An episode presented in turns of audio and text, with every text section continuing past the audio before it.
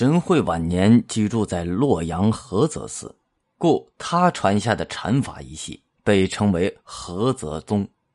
不过，菏泽宗只是南宗众多禅法的一支，而且在神会去世之后并不太盛。更为繁盛的是慧能的另外两大弟子南岳怀让、清源行思传下的法脉。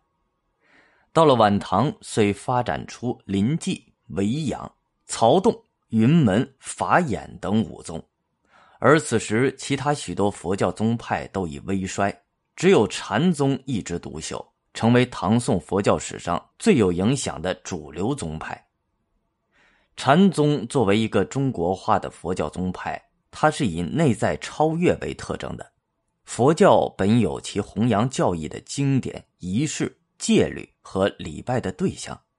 但慧能以后的中国禅宗把这一切都抛弃了，既不要念经，也不要举行仪式，更不要崇拜偶像，而认为要成佛达到涅槃境界，只能靠自己一心的觉悟。这深刻的影响了宋明理学，特别是陆王心学的思想。与印度传来的佛教相比，中国本土发展起来的道教在唐代得到了朝廷更多的支持。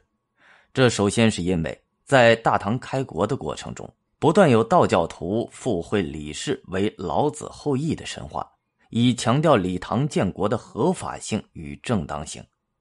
对于李唐皇室而言，这的确是一种方便的宣传策略，以天命所归的神话来争取更多民众的支持。对于道教而言，则带来了一个巨大的发展机遇。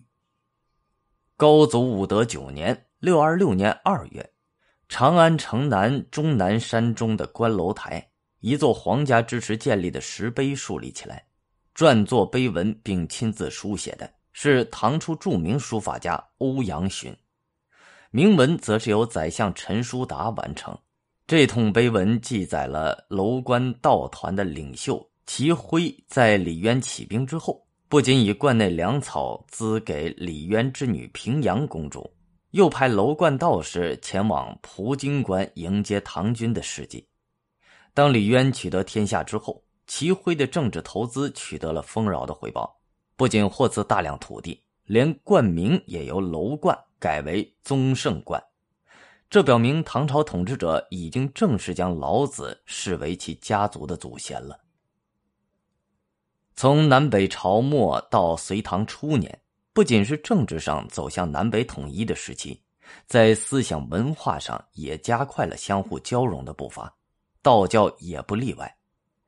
到了唐代，此前各具传统的六朝道派，如上清、灵宝、天师道等，开始整合为一个有序的体系，而各派的经书、戒律、符传与不同等级的法位逐渐形成对应关系。